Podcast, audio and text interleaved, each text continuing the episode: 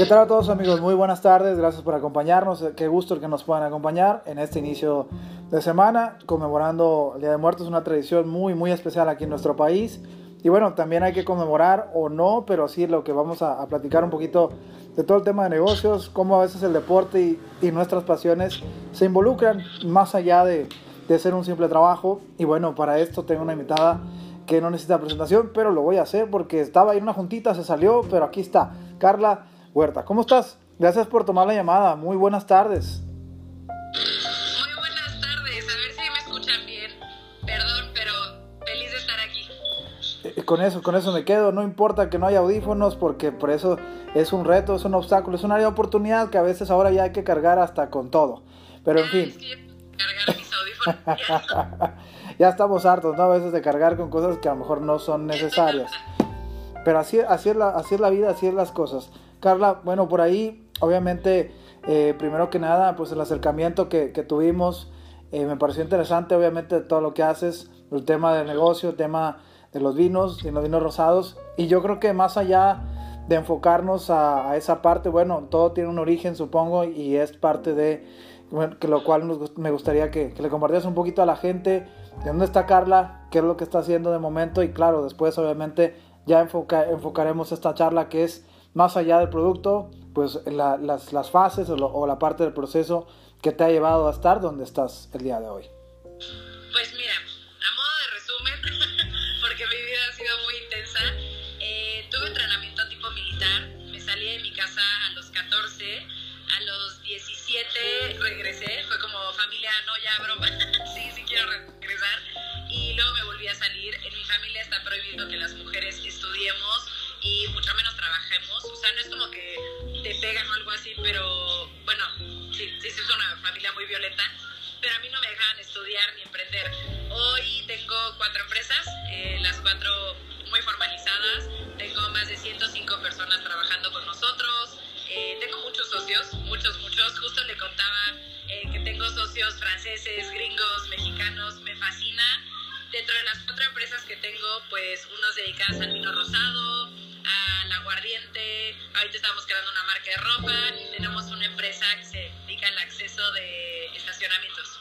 Un poquito de todo. Un, poquito de todo, pero me imagino que tener distintos socios, así como en el deporte y en cualquier ámbito, pues es interesante, es, es, rico, es, tener ese conocimiento, esas experiencias, porque en el deporte mismo alguien, o en el entrenamiento militar, alguien podrá tener mayor velocidad, o alguien tendrá más destreza, pero alguien siempre tiene que tener la estrategia. Si no hay una estrategia y un plan de acción para llegar a donde quieres, pues está cabrón. Perdón la, la, expresión, pero así es, ¿no? Yo, yo hablo con más groserías que tú. Yo, o sea, a mí, yo siempre lo he dicho, si algo me ha ayudado en mis negocios, es mi background de alto rendimiento que tengo. O sea, genuinamente, toda esa disciplina, toda esa como intensidad, esa... Yo siempre he dicho que tengo TOC, o sea esa intensidad que tengo se la paso a mis negocios y cuando se la paso a mis negocios mi gente lo recibe. Así que sí, 100%. Un atleta reinsertado en la sociedad empresarial nunca va a estar de más. No, no, no, no. Yo creo que siempre tiene que estar, hay que estar haciendo algo. Ya sea algo, no, no, no importa qué, bueno, no importa, el importa sí, pero encontrarlo no a tiempo, sino yo creo que los tiempos de cada uno son, son adecuados o se va dando las situaciones, circunstancias pero bueno, me parece, insisto, y volviendo a, tu caso, que tienes cuatro empresas que tienes que liderar y estar en un estado de ánimo pues a flote o constante en, tus emociones porque también a veces las situaciones pueden ir muy, muy arriba, muy abajo, como todo. Y, pero al final, pues yo creo que hay que saber liderar, hay que saber tomar las formas y tomar las decisiones en aras de que esas personas se vean influenciadas para bien, ¿no? Al final de cuentas, también cada uno de los ámbitos empresariales son para el aprendizaje, para tomar la referencia y después, bueno, si alguien decide aventarse al ruedo, pues bueno, eso está en cada uno de nosotros, ¿no? También eso hay que, hay que agregarlo. ¡Ay! Están aplaudiendo aquí en un cumpleaños, los voy a Ya, sí. Entonces, cuéntame, cuéntame una cosa, digo, el tener, insisto, volviendo al tema ahí de los socios, como en un equipo de fútbol hay, hay tantas, hay, variedades, hay, hay todo. Eh, ¿Las culturas chocan a la hora de hacer negocios, Carla? ¿O cómo has visto eso? De hecho, nunca nadie me había preguntado de mis socios, es muy padre. Mira, la verdad ya tuve como buena empresaria experiencia con muy malos socios. Eh, he tenido la fortuna de que, mira, la mujer en los negocios, yo, yo odio esta postura feminista como de eh, las mujeres somos lo máximo y no necesitamos a los hombres. Yo creo totalmente en el balance, creo en ese feminismo que ayuda a que nos demos el valor que nos corresponde, pero que sabemos trabajar con los hombres. Yo por el background deportivo tipo militar que tengo, convivo perfectamente con hombres, o sea, me fascina de hecho tener negocios con hombres, toda mi vida los he tenido eh, y, y me gusta, o sea, creo que es necesario tener un balance porque sí, las mujeres solemos tener como un poco la mano hacia la parte emocional y de repente necesitamos hombres que nos, nos centren un poco. Y yo creo que eh, en un negocio que va enfocado a un mercado mixto, pues sí es muy positivo, no digo que necesario, pero en mi experiencia es súper positivo tener ese, ese mix dentro de la empresa. Porque si tu empresa le está hablando a un hombre y a una mujer como mercado meta, pues claro que funciona mucho tener cerebros de hombre y cerebros de mujer intentando aterrizar la mejor estrategia para un consumidor mixto. O sea, me hace lógica. Si de repente tu marca es solo para mujeres y, y, y la conforman solo mujeres, no digo que es la fórmula perfecta, pero a lo mejor se pueden entender un poco más.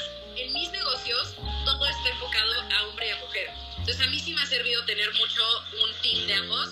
Tuve una experiencia muy mala con una socia que pues a lo mejor estaba muy inmadura. Eh, mi socia solo quería fama, como que ella quería ser famosa y yo quería dinero. Claro, dinero. Y este tipo de cosas no se hablan desde el principio, pues eventualmente va a explotar la bomba, ¿no? Y a la gente y en general lo veo en nuestra comunidad, o sea, y en la cultura mexicana, nos cuesta mucho trabajo hablar de lo serio. Eh, y, y- y también, ¿y sabes qué de lo serio? Eso, bueno, no lo sé, hay algún problema serio tal vez, pero ¿sabes qué de lo serio? Y complementaría, yo creo que la sinceridad, muchas veces creo que nos cuesta mucho como cultura, pues poner los, las, como bien dices, eh, la- las cosas muy en claro desde un principio, porque de pronto luego estás girando en un círculo de fantasía, en un castillo de arena, pero realmente sabes que no, no hay nada ahí. Entonces creo que también es una cuestión muy, muy fría, muy cruda, pero creo que es un área de oportunidad que tal vez me incluyo, que tal vez así me ha pasado en situaciones, tal vez no he sido lo sufici- suficientemente sincero con alguna situación, algunas cosas, y de pronto eso termina por joderme un poco en algunas cuestiones, ¿no? Y yo creo que eso también pasa en negocios, en los deportes, en todos. Pero creo que la sinceridad parte de muchas cosas y también saber decir las cosas. Cartas, claras desde el principio. A muchos emprendedores les hace falta eso, a mí me hizo falta. Fue un, fue un error que, que aprendí durante la marcha. Eh, nos gusta mucho, si vamos a hacer un negocio de armar mesas y estamos súper entusiasmados, ¿no? Todas las partes es como a huevo, vamos a hacer mesas, sí, me hace un chorro de sentido, sí, sí, sí. Y es como de, oye, el diseño, sí, qué padre.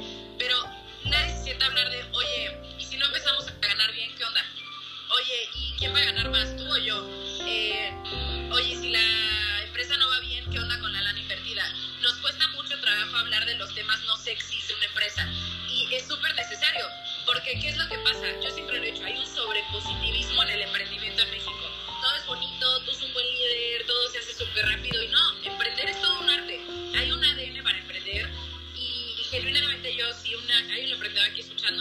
le diría, esos temas que te espantan, que dices, a mí no me gusta hablar de dinero, a mí las cuentas, eh, la administración no me encanta, métete esos temas y más métete a esos temas con tu partner, con quienes son tus socios, porque en algún momento van a tener un bache que toque los temas no sexys, los que no te gustan, y ahí es donde muchas empresas se caen.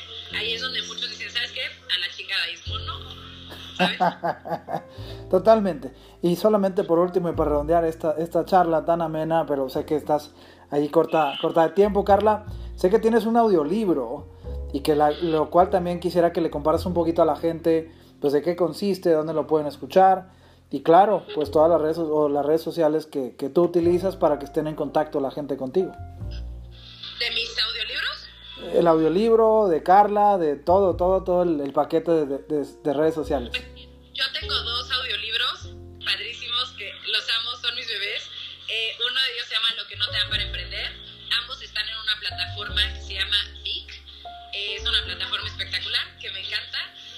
no te dan para emprender, pues creo que el nombre lo dice, ¿no? Son como estos trucos o cosas que en el camino a mí se me fueron atorando y que, y que gente, wow, sin pedirme nada a cambio me dijo, Carla, no la cagues, es por aquí, ya sabes.